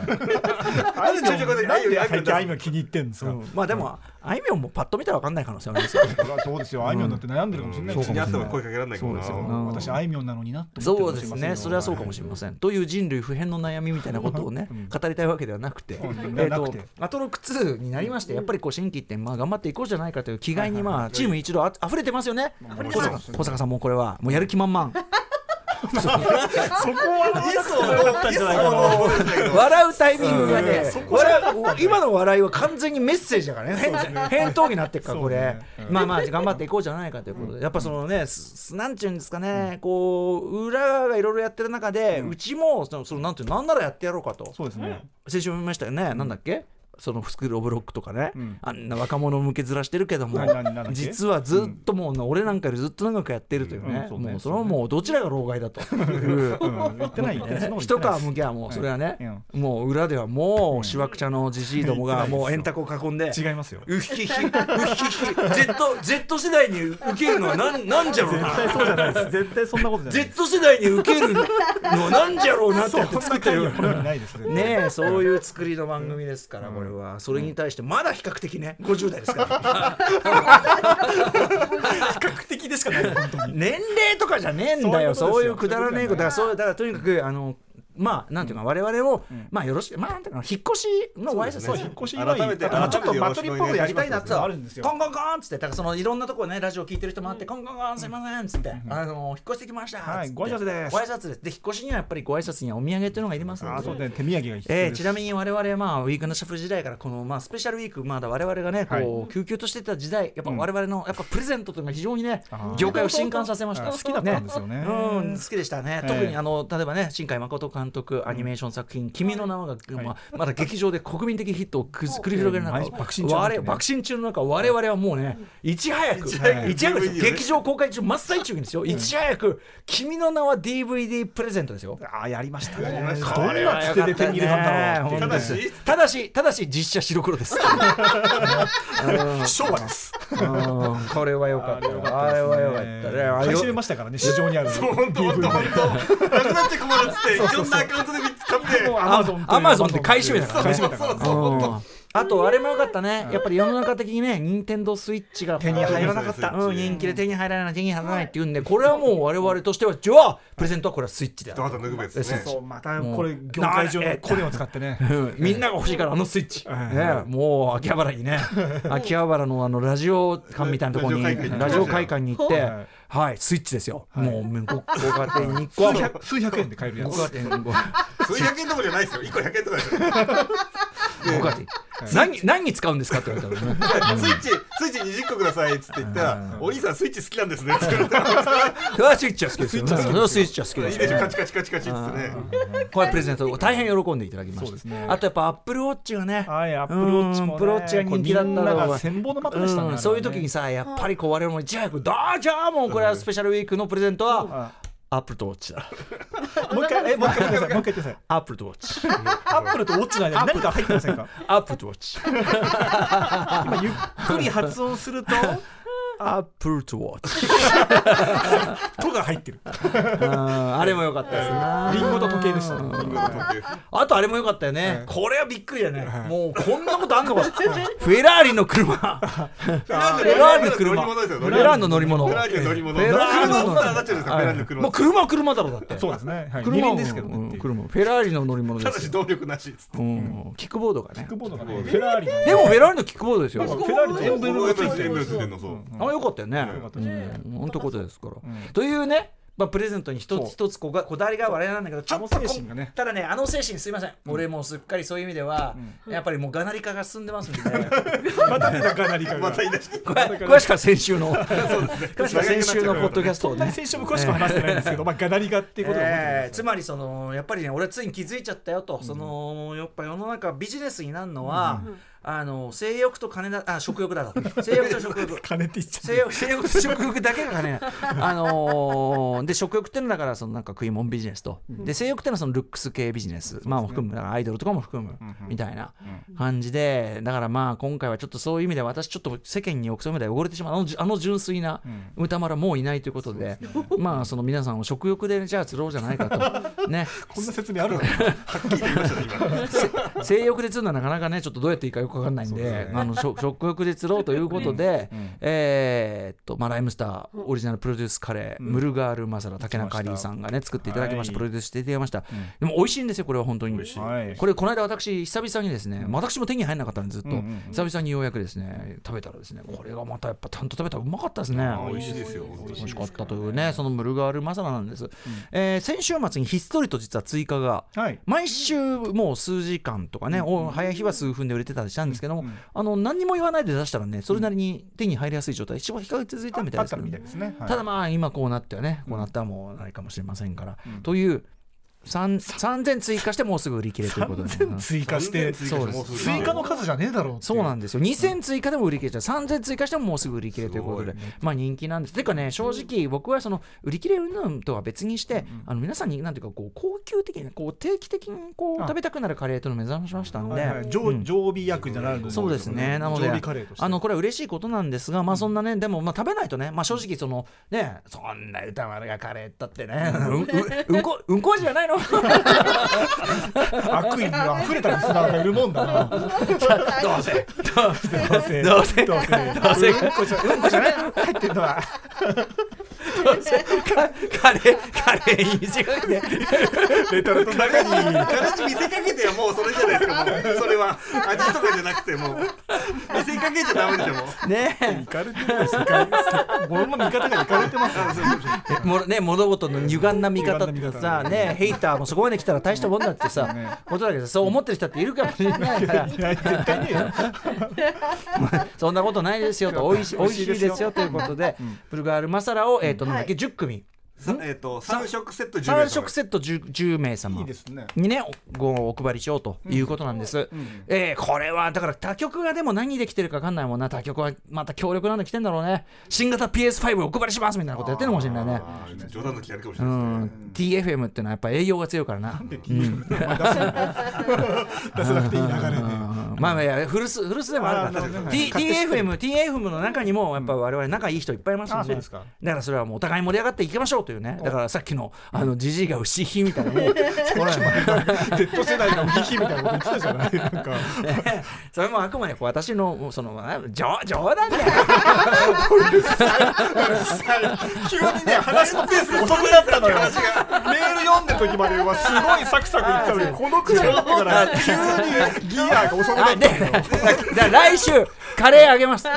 えっと3食10組様。でまあでもただであげるってもねそのまあよくあるそのまあ 4, 4, 4日あるからね、まあ普通考えるのは毎日聞いてそのキーワードを埋めてください一日ずつ発表しますよあ登録、でしかもそのなんだ抽選でなんつって、うんうんねだったら抽選なんだったら別になクイズなんかいらねえじゃねえかみたいなさ、まあまあまあどっちにしろなんでいんのそのそのバ バカみたいなみたいなさ感じしますけども、でもなんかやっぱそういうこう簡単にしないと応募が減るみたいなのがあるらしいんです。要するに応募の数が欲しいから。そうですね。数も欲しいし、ねっていう。で4曜日聞いてほしいしね、ちゃんと帯だったら、ね、そうそうそう。だからまあ、まあ、数字取るとかねどんぐらい聞かれてんのかみたいなことを言う意味では、それはそのいいのかもしれませんがただ私はね、やっぱそこでやっぱリスナーのそのレベルを低く見積もるようなこういうのはね本当にやっぱ嫌で。なるほどさあ登録なんてさ、んそんなことをねこのうちのリスナーに書かせるのは忍びないですよ。だってリスナーのそのメール見ればその知的水準が高いのが分かるじゃないそですか。うですよ。ね、こんな連中じゃないですよ。そんな バカバカしい、でもだからといってこれが後ろしとかね、ああやりなんかやりかねないですよ。うん後ロケ普みたいな、うんうんそういう小賢しいというかなんというかこう姑息なというか、うん。こういう手も使いたくない。フェアじゃないそんなのはね。うん、そういうのはやっぱあんましたくないわけです、そこで私やっぱりねじゃあ何かこうやっぱこう今回プレゼントがね大して面白くないんで、なん まあまあまあまあ普通に嬉しいですからあのプレプレゼントがね もううんこかな。だからもう。逆にうんこなら面白いけどさ面白いけど。うんこですらないんだよ。うんこですらねえんだよ。ただのただの美味しいカレーだからさ。でおもしそこに面白みはねえじゃん。ないないだからやっぱそれはなんかこうじゃあその、なんていうのこう条件に面白みを入れたらとやっぱついつい欲を出してしまいまして。なるほどね。はいはいであのこれは可能かなということを専門家に聞いてみてくださいということで私が一計を案じた、うん。私のあ思いついた、ん。新たなそのこのなんていうんですかねこうプレゼントのやり方、応募方法。えー改めて放送の中でも言いましたけどもう一回言いますね、皆さんあのクイズの早押しご存知ですね。早押しクイズ。早押しクイズ、ね。ね問題文を読んでる途中で分かったところで押すと。これね、えー小川聡さんの「君のクイズ」なんかでもね書かれていましたけども、もうはいはい。非常に面白い小説でしたけども、あそこまあちちなみに「君のクイズ」をやっぱり小川さんをお招きするんで改めて読み直したことがこのアイデアの元にはなってます、うんうん。つまりクイズものたちというのは、やっぱりクイズというのは一つのある種のこう形式というかメソッドというか法則性というのがありまして、なので、えっと、途中で答えて俺たちえなんでわかんの、うんって思うんだけど、アメリカのなんとかのなんとかのって言った時点でもう選択肢が何個かに絞られて、でどっちかだけど、んこうみたいな、うん。なんかまあ完全にロジカルなそのはい。あれがあるわけなんですね、うん。そうだから早押しっていうのは当てずっぽうでもじゃなくてちゃんとこうロジカルになってると、まあね君のクイズというのは、うん。えーすなんだ問題文の途中どころか問題文を読む前に正解したという、そう。なぜそれができるのかと。でもそこにはちゃんとロジックがあるよと。あるのかないのかというのもあるんだけど、ね。うん。みたいな話なんだけども、なのでちょっとそこにインスパイアされましてですね、早押しクイズというのはもちろん瞬時ですね。その場でそのその時間帯で押す。0コンマ何秒ですよこれを、えー月火水木アトロック2の放送時、えー4日間に分けたらどうなるか、えー4日に分けて一つの問題を出題出題します、はい。なので、えー月曜はなんとかかんとか、なんとかかんとかのなんとかはなんとかと言われておりまでとか。月曜はここまでうん。みたいな感じ。あでも途中でおそらくはなんとかと言われてますがさてみたいなのがあったりするわけです、まあそれは最終最後の日なんかのさてまで来たら、さてなんとかがまだ分割があるかもしれませんけど、でこれはねやっぱりその我々が、でこれでねもうそのアイデアはまあいいとしよう、その要するに4日間に引き延ばした早押しクイズ。それの、えー、と正解先着順です。つまり、はい月曜の時点でしかも月曜の読み上げてる時点でもし万が一分かったらその時点で送って,、送ってほしい。正解してればその人がもう、確定で、はい、だから10人順なんですけども、だからひょっとしたら4曜日の途中でストップしてしまう可能性もありますけども、はい、なんですが、まあ、そんなことが可能なのかどうかで我々がそのアイデアをもとにそうかそうかと。面白いっつって、ただ俺らがそこで問題なんか作ると、クイズのそのさっき言ったその、はい。い、ろいろその理屈がメソッドというかね。メソッドというか理屈が分かってない俺らみたいなバカどもが作りますとね。アンフェアになるわけです多分。その最後の曜日でガラリと変えるみたいななんことをやっとかなんそうそう。だからずっとアメリカの例えば山の話とかね。アメリカのなんとか山はなんとかメートルでなんとかかんとかでなんとかと言っていますが月火水でそこまで来てるのにで木になってからと言われていますがさて歌丸の足のサイズはみたいなこういうアンフェアな、うん。で俺ははなんつって、はいはいはい。自分で言いながら笑ったりしてんだけどあの笑ってんのは俺だけでもうみんな みんない怒り心頭地獄みたいなね。笑ってんのパーソナリティだけで 聞いてる人聞いてる人聞いてる人全員怒るみたいなことになりかねない。これはやっぱクイズ分かってる人じゃないとと作れないだろうということで、えーこの番組のクイズ担当といえばやはり、えーバンド、ね、スクー。ビードゥのドラマー、モビーさん。ね、さまざまなこと、野球も詳しい、いろいろ詳しいありますけども、クイズ、ね、はい。やっぱ彼は特にクイズ出題者として。そうなんですよ。そうですね。なのでまずはそのだからモビーにそういう試みは可能か聞いてみてくれと。いうことで箕輪君ね問い合わせたんですね。電話し。てまずこれこれこういう企画なんですけど、どうですかねっつったら、あでき全然やりますよ。でも変なこと考えますねって言ってました。変なことな変なこと。これは変なこと。これは私が。でもあのわかりましたと開拓いただいて。あー今鋭意だからモビーが考えてる最中なんですよね。なのでこれはなかなか試みとしてないと思うんです。ちょっと僕聞いたことないです。ぱりはいはいはい。あのまあ、少なくともあのこういう放送媒体では聞いたことない、なので4日間に分けた出題を分かった時点で送ってください、先着正解順です、はいはい。抽選とかじゃないです、ははい。いあのー同着はね抽抽選とか言ってたんだけど、あのーもう時間がね書いてありますんで。あの番組の我々のメールサーバーに届いた順番でという時間がねタイムスタンプが押されるんですねそう。もうこっちがね。何何何月何日何時何分何秒まで出てくるだからそれはもう厳正なる、だからもしその物言いがついたらちゃんと見せますそれはね、はいはい。はい、で、えーお答えいただく方、まあ、できればその回答に至ったね、うん。ロジックなんかも、ね。特に早い、特にね特に早い方には、はい、早い方にはそれを送っていただきたいというふうに思いますし、僕はなんなら、まあ、その回答者とか正直だからやってみないとどのぐらいの正答率で、はいはい。どのぐらいのスピードで。そうどのぐらいのスピード感で何が起こるか、ちょっと正直全く分かんないので、だからそれゆえに毎日聞く価値があるんです。つまり、あの火曜あたりでもううん。10人いっちゃいましたってことがあり得るんですよね。そうですね。うん、なので、まあ、ちょっとどうなるか分かんないんだけど、まあ、集まったあのあの塩梅次第ではそのとそのメールのロジック書いてくださった方の数次第では、それとモビーの出題意図と合わせて、はい。答え合わせで一回特集いけるじゃんと思ったんですよね。放。送上でやりたいですよね。そう。もしくは放課後でもいいかもしれないけど。そうそう。まあ放課後でもいいけど、うん。そのそうですね、まあ、放課後の可能性もあるけど。放課も、後とかでね。うん、ちょっとね、これでも例えばさ、まあ、放送上で言うか言うなんか別として例えば火曜の時点で1人正解者出ましたってなったらめちゃみんなざわつかないですか？常につまり2日目で推理さえうまくやってれば、はい。正解が出うるみたいなでことになったら。でそれによって多分正解の加速が起こるはずですよね。そうですよね。つまりこの中にヒントがあるんだってなったらみんなもタイムフリーでバーって聞き直すでしょうね。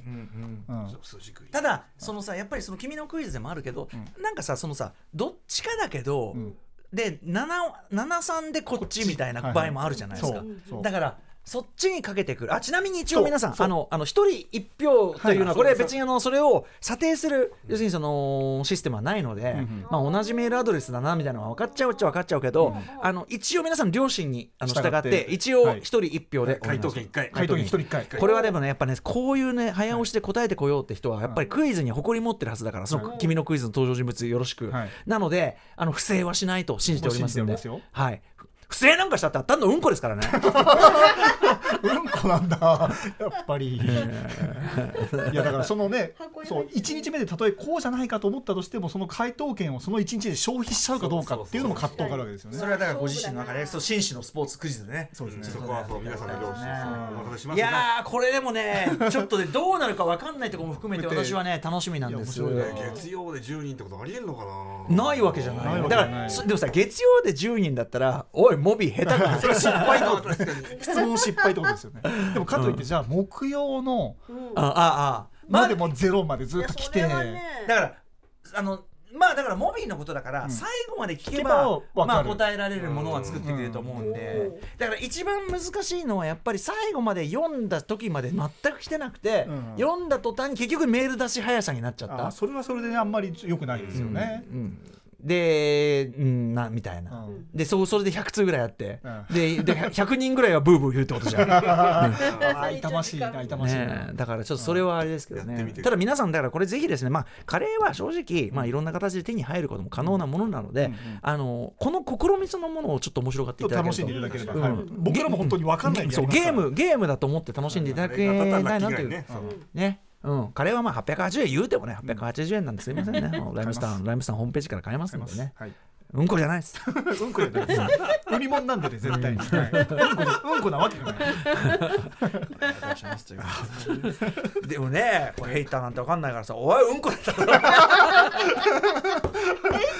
言いたかった言いがかりのレベルが低いなちょっとクレームが来てね。うん。こ入ってましたまあそん。なこん。なでございますん。で来週ねスペシャルウィーク楽しみにしていただきたい、いや来週のお知らせとかもしときましょうよ来週来週月曜日はうん。11月、はい10月16日月曜日はですね、ん。えー、と特集は村映画ライター村山章さん。と一緒に、うん。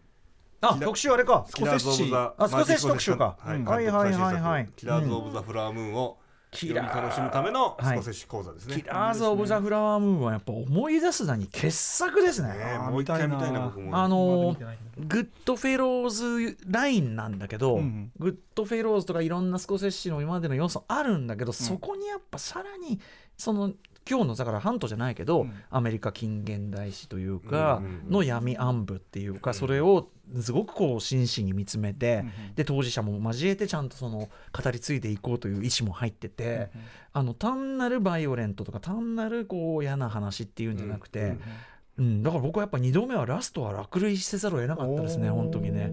感動しました最後のあのラストショットに、本当に。うんえースコセッシスコセッシの、まあ、特集村山明さん。そして、えーカルチャーワンショットも村山さんを残していただいておなじみ、えーおすすめ配信作品を1作品ワンショットでご紹介いただく、これが月曜日でございます、はい。そして続いて火曜日来ました。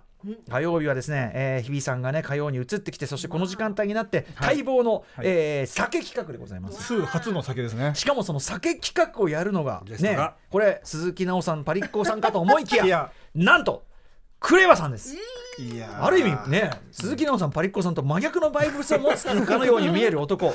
クレバさんですけども、うんえーっとまあクレバまあクレバもともと酒飲みで一緒に僕もね、二人その散々通院とかね昔からクラブ時代もそうだし、うん。一緒に飲んだりとかもすごいするんだけど、えっと特に最近テキーラって最近とかずっとテキーラ。そうなんですよね。で、テキーラって言いますと、まあ、クラブピープルの御用達ね、うん。シャッシャッシャッシャッシャッカーンパーウェイ！まあ、ウェイウェイウェイ酒雑酒代表格みたいに特にクラブピープルはそう思いがちですが、うんそうですね。そうじゃねえんだよと,、うんうん。えー、とテキーラっていうのはもうちゃんとした美味しい飲み方っていうか、えー、とちゃんとしたテキーラは、その悪酔いなんかもしないしいね。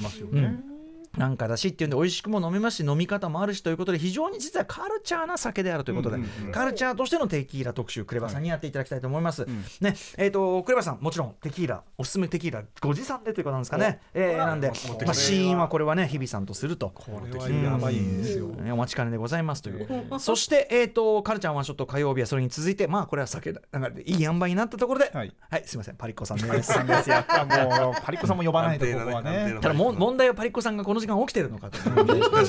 確かに。お酒飲んでると。この間放送中にちょっとアうとうと放送中にねうつらうつらしてるっていうのがありましたね。一緒にあの前に昔あの奈緒さんたちと一緒にあの赤坂のあ韓国料理屋行ってね結構飲んでるもんやっぱ途中でこううつらうつらしだすパリッコさんがめちゃくちゃ可愛らしいっていうのがありましたよねさあそしてえっと水曜日は秋の化粧品コマーシャルソング特集コンバットレックでございます。い。やもう間違いない。春夏ときてね、えーでこ化粧品 CM コマ、えっと70年代後半から80年代初頭に主にかけて、まあ、要するにコマーシャルテレビコマーシャル文化最盛期とか黄金期ですね、やっぱこの頃のコマーシャル見るとこの豊かさこのアイデアこのおしゃれさこの尖りさ。この尖りさこのユーモア全ての点でやっぱり今の CM にはないなという。豊かな時代だったな僕はそのねいわゆるバブル期までの日本というので、何が実りだったかといえば雑誌文化とコマーシャルだと思ってます。えーなのではい、なのでまさに、えーコマーシャル、えーコマーシャルソングを聴いてガンガンと上がろうという、えーちなみにコマーシャル系商品はあ、えー春夏秋しかない。冬はなぜかないんですね。ね多分冬はやっぱりなんか肌荒れ対策とかはあったとしてもあんまりこうキャンペーンがね、うんないんですよね。そうなんです。なので、まあ、あのこの季節涼しくなってきた季節にぴったりな秋のコマーシャルソングの上がるソングの数々コンバットレックさん、えーえーご紹介いただきまあまああの楽しく盛り上がる特集です、そしてカルチャーワンショットは、えーゲームジャーナリストジニさんでございます、あのこ多分もうそろそろ出るのかな？マーベルあの、スパイダーマンのゲームが2が出てるのでそれのファあの多分最速インプレッション21日に出るんですね、まあ今ゲームラッシュでございまして大変なんですけどねスパイダーマンはやっぱ PS5 で、はい。なんていうの？他のプラットフォームじゃなくて PS5 ならではのさ、あのあのデュアルなんだっけ？デュアルなんとか。デュアルセンスか。デュアルセンスっていうあの、コントローラーですね、はいはい。コントローラーのその感覚みたいなのも生かしたので言うと、中に入ってるあのアストロなんとかみたいな、うんうん。最初のそのインストあのデフォで入ってるあアストロボッツね。アストロボッツはい。はいうんアストロボッツを除けばアストロボッツがやっぱ一番それはデュアルセンス生きてんだけど、を除けばやっぱスパイダーマンはうんうん本当にあのデュアルセンスがめちゃくちゃ生きてて、うんうんうん。あの要はスパイダーウェブを使ってスイングする感覚とかそのバーンって捕まえてバーンってやる。とにかく自分がスパイダーマンになった体感感みたいなものがまず半端ない。であのゲームとしても素晴らしい当然。なのでスパその2ね今回はダブルスパイダーマンね。うんマイえーモモラレスとさ何モラレスだっけ？マイク・モラレスか。とピーター・パーカーとマイク・モラレス。ダブルスパイダーマンって感じかな。行くと。そしてさらにねあのおなじみ吹き替えがねはい。また好きこそのあの要するにローカライゼーションですよね。日本語ローカライゼーションがすごいことで、スパイダーマンっていうのはひっきりなしに喋ってるキャラクターでございまして、そのひっきりなしに喋ってる全てのセリフあと敵キャラも雑魚キャラ含めて全員喋るし、全員結構違うこと喋ってる。そうね生きてるかのように。そう。っていう、まあスパイダーマンならではの世界観をちゃんとローカライズしている、これもね、がっつりやってるみたいなんでねってことですよね。あと今回はねあのアクセシビリティ相当充実してるって話なので、ねその辺からもちょっと注目ソニーの本気見いたいですね、ちょっとね、ね。これね、今のところノーティードッグがね、ぶっちぎりで走ってる世界でございますが。いや、やるってくれるでしょう、ソニーさんということで。いやーだから、本当に。あのーゲーム大変皆さんだから今も僕はスターフィールド、XBOX でねやってるし、あとそのサイバーパンクの追加マップが最高に面白いこれもやってるねかりそめの順もいいし、でスパイダーマンじゃん、ん。であと何気にあのあれも出てんですよね。アサシンクリード？アサシンクリード。困ったもんですね、本当にね。ということですね、本当。うん。というような、はい。えー水曜日、そして来週木曜日は、えっ、と、すみません、今日ね、シリケントン、どうも申し訳ありませんでした。ありがとうございます。ねシリケントンボで終わっちゃったんで、ちゃんと言えませんでしたけど、映画はイコライザー・ザ・ファイナルになりました。ね、イコライザーは2はあの当たってないんで。当たってないですね。はい、えー、2そうか。当たって以来になりますね。そして、えー、とライブダイレクトコーナー、告知ができておりませんでした、番組内で、うん。えー3週連続、えーラップアーティスト、ヒップホップアーティストですが、えー今週のオズワルド君のあの、ね、内省的な感じと、はい。えーある意味180度。へー。180度さらに360度もあってさらに180度。ぐ らい違う、もう真逆中の真逆です、対極中の対極です、ラッパガリアです。あのー端的に言ってあのー QMCQ MCQ さん。うるせえなっていう。あの声量がでかいのでかいです彼は。本当に。でかいです。多分ラップ界で一番でかいね。でかいです。へーはい、えー、ね、MCQ、そして山田マン、そして DJ トシちゃんね、えーラッパガリア、まあ、私どもライムスターとも長年の名優、まあ、名曲リスペクトでも一緒にしました。はい、えーというラッパガリアがニューあの新作を引っ提げて、そうですね。ん、嬉しいことですね。6年ぶりの9枚目のアルバムかな、うん。活躍なんかねあのやばすぎるスキルパートなん,、なんだかもういくつだかわかんない。誰も数えていないという いややばすぎる数スキルスキルねあのあれだもんね。あの梅田サイファーとかでやってたやつだもあそうなんだ今回。んということでラッパガリア登場スタジオ来んの？スタジオです。来ますよ。うるさい。わっさわっさと来ますよ。第6スタジオででかいんだよまたね。ががなられるとうる体もでかいんだよあなのだからその複数のアーティストが出るような例えばそのオープンマイクでマイク回してる最後のフリースタイルでもいいんだけど、うんそういう時にやっぱ Q がマイクにいると Q が出るもう音もう割れちゃうのスピーカーが。そうそうそう。へみんな叫べよ。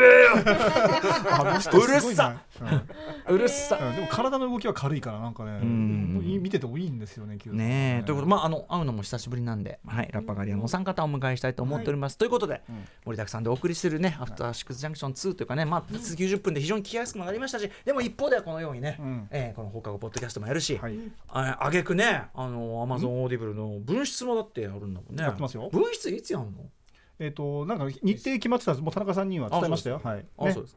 これを、これをやった後にさらに分室って日が来るんですか、これ？俺はどうなんですか、ね、別日じゃないですか別日じゃないですか、ね、別にやったっていいけどね俺はね、うんやりましょうよ。もうだって全然そのこのね中ではまだその愚痴と説教という。二大コンテンツ二大コンテンツ口から始まって説教のうん二二大不人気コンテンツ愚痴に始まり説教にも世界が待っていたあのあのコンテンツはねやってませんからねお願いしますそうですよ、ああな感じかな、うんすいませんあ結局1時間結局1時間40分いってしまいました途中明らかにスローダウンした箇所があるん本当ですか？投稿でも拾っていくとしょうがないんですよ。これだって全然拾ってないんだからうんね、投稿のとか意外といいペースでしたよやっぱね、うん、カレーかうんこかの下りだと思いますはい、そうですはい、これはちょっとは反省のじゃあ次回に貸したいと思いますのでよろしくお願いします。ねえ、保坂さんも、はい。だあの仕事だもんね。ちょっとね。大丈夫です。ごめんなさい。大丈夫です。大丈夫です。大丈夫です。え他の番組でもそのあれですか？こ怖いポイントで笑ったりしてるんですか？ことないですよ。俺もちょっと他の番組知らないんですよ保坂さんが。他の番えあのさ工藤あの工藤君のさあれあトトークアバウト。トークアバウトと 工藤君の前でわけわかんないタイミングで笑ったりしてんの？絶対知ってるでしょ。ああないとは言えないかもしれあない。そうですああそうです。かあまあじゃあよかったここだけやってんだったらちょっとそれはそれで感じ悪いな なんだなんだってなりますけどね、うん。まあそういうことで。じゃあ保坂さんね。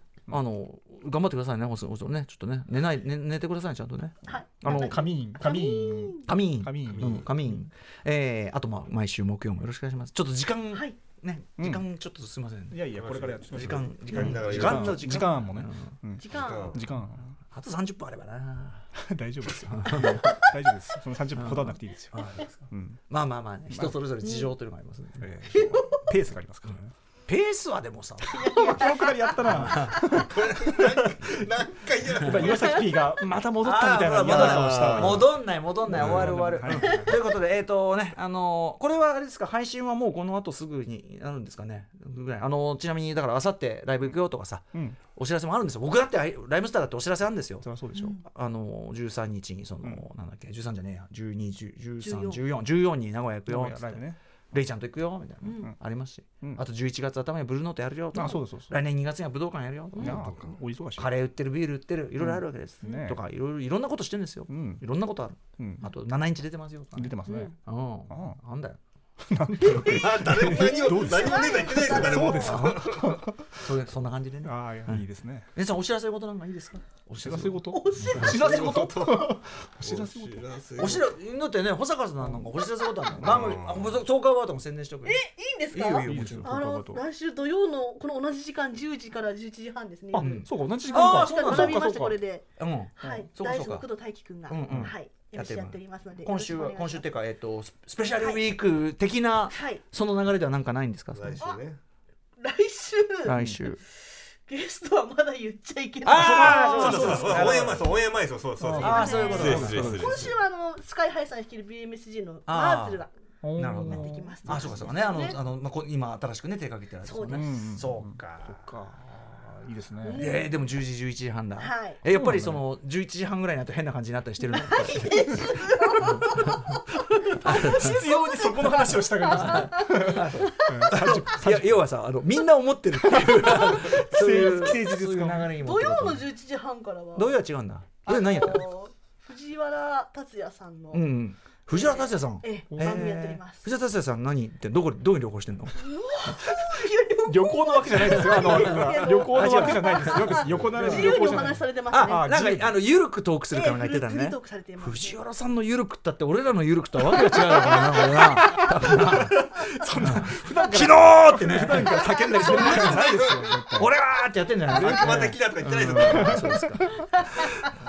そんなこんなでね、まあみんな頑張って生きてるということだけは共通してますんでね、皆さんよろしくお願いします。はい。ということで、えーまあ来週も一つよろ来週だから今後ともよろしくお願いしますはい。というねよろしくお願いえっと毎日月曜から木曜日夜10時から11時半まで TBS ラジオでやっております。えーまあお聞きのこのポッドキャストね、うん。とかいろんな方 YouTube YouTube の配信もやってますし、はい。あとそうだ、あこれだけこれだけこれだけ、はいはいあのーもうね検索がしづらくって。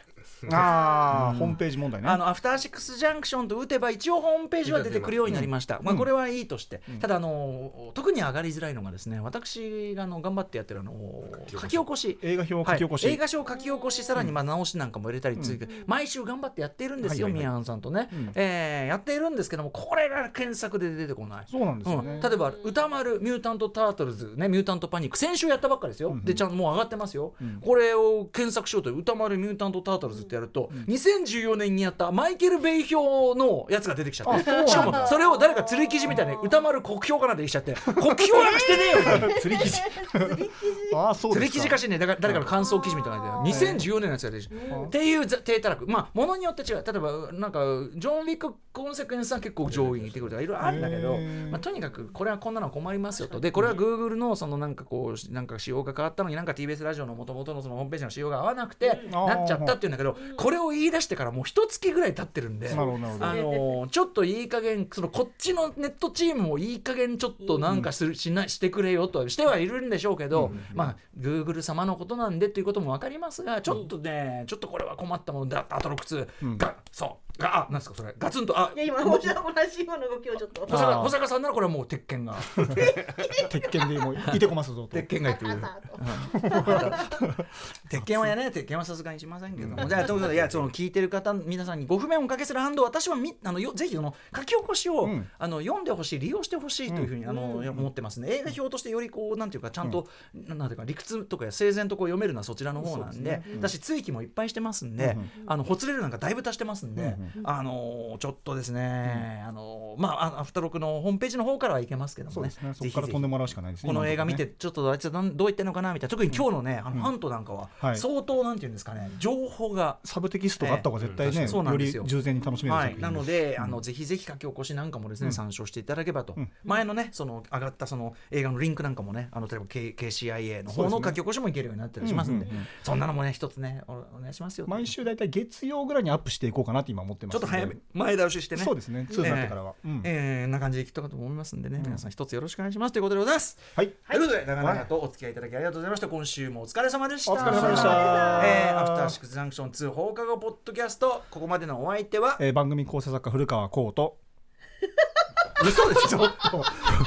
これはもう芸としてやってるよね。嘘でしょ？ねちょっとどう笑い袋木曜ディレクター保坂と。笑い袋？うん。笑い袋。まあまあまあまあまあ。プロデューサー箕輪田と。おお勇気を持って。勇気を持って。うん。人が向けたね。そして私なんという立場ということでここでか。なんとなんなんと申せばね。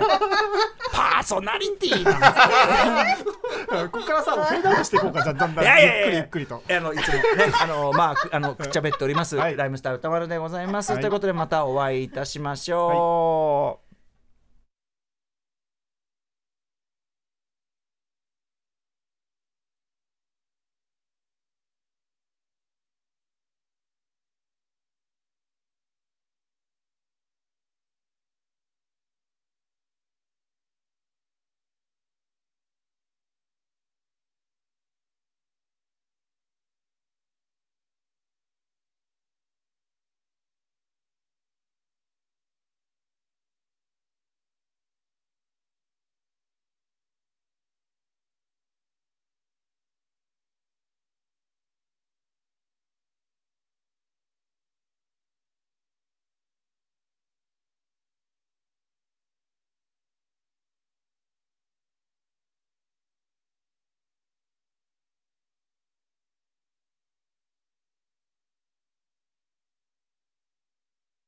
山本ポテトです。文化系トークラジオライフはいろんな人が集まって、わちゃわちゃと様々な文化系トピックを語り合う番組です。おしゃべり好きの親戚の中に放り込まれたような、ほっこり感も魅力の一つかなと私は思います。各種、ポッドキャスト、プラットフォームで配信していますので、文化系トークラジオライフで検索、